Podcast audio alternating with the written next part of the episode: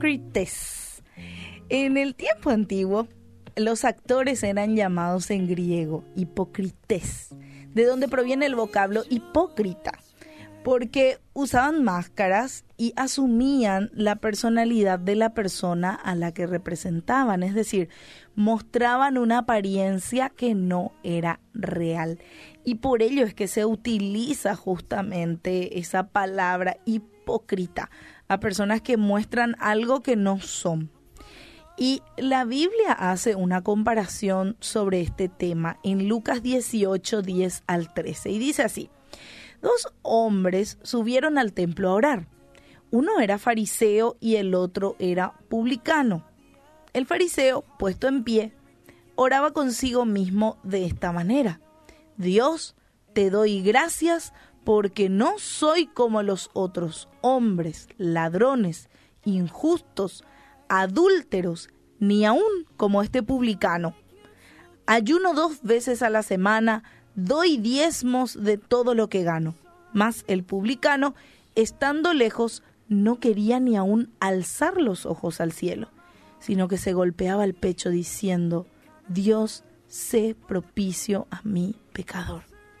Y para que ustedes entiendan un poquito el contexto en el cual vivía Jesús, Jesús vivía entre los judíos, pero los judíos en ese tiempo estaban siendo oprimidos o estaban siendo de alguna manera gobernados por los romanos. Ahora, ¿quién era el publicano? El publicano era aquel judío, nacido judío, pero que trabajaba para eh, el emperador de Roma, ¿verdad? Entonces se los consideraba como personas así, diríamos hoy en día un vendido, ¿verdad? Una persona que trabaja para un alto puesto que está en contra del pueblo. Más o menos así para que ustedes puedan entender quién era un publicano. Ahora, ¿quién era un fariseo? El fariseo era, eh, eran las personas eh, doctas en, en la ley de Dios, ¿verdad? Eh, podrían decirse este, sacerdotes, personas que eran bastante entendidas, maestros de la ley, de la palabra, de la Biblia o de los rollos, ¿verdad? En ese, en ese tiempo.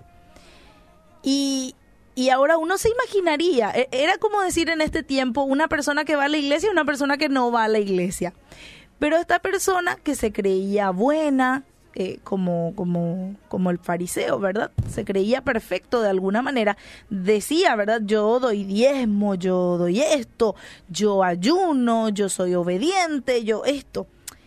En cambio, el publicano ni siquiera pudo alzar los ojos al cielo. El publicano sabía exactamente cuál era su realidad. Y los fariseos eran hombres doctos en las escrituras por lo que generalmente se mostraban perfectos delante de la gente. Incluso en la oración de este fariseo, no solo podemos observar soberbia, sino también actuación bien representada de un santo que nunca pecó, a diferencia de ese publicano, quien solamente quería pedir perdón al Señor y le decía a Dios, por favor, perdóname, yo soy un pecador. Y Dios desea que seamos como este publicano ¿Saben por qué? Que seamos personas que reconocen el pecado, su pecado, y que podamos recibir su ayuda para salir adelante. Porque su palabra también dice en Proverbios 28, 13, el que encubre sus pecados no prosperará, mas el que los confiesa y se aparta alcanzará misericordia. Así que para que Dios obre en nuestras vidas necesita que estemos arrepentidos y que sea de manera sincera. Y muchas veces no queremos acercarnos a Dios porque decimos, no, yo soy hipócrita. Tal vez porque caímos, eh, hicimos algo que no debíamos.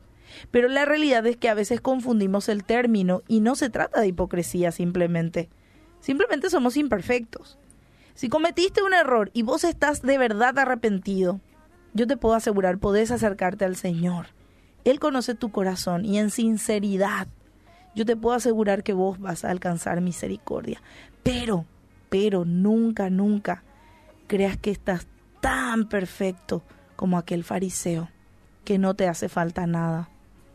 Siempre tener un corazón con el, como el de aquel publicano, humillado, sabiendo que sos pecador y que podés caer, pero sabiendo también que Dios te conoce y Dios conoce tu corazón y si lo haces de manera sincera, te puedo asegurar que vas a alcanzar misericordia.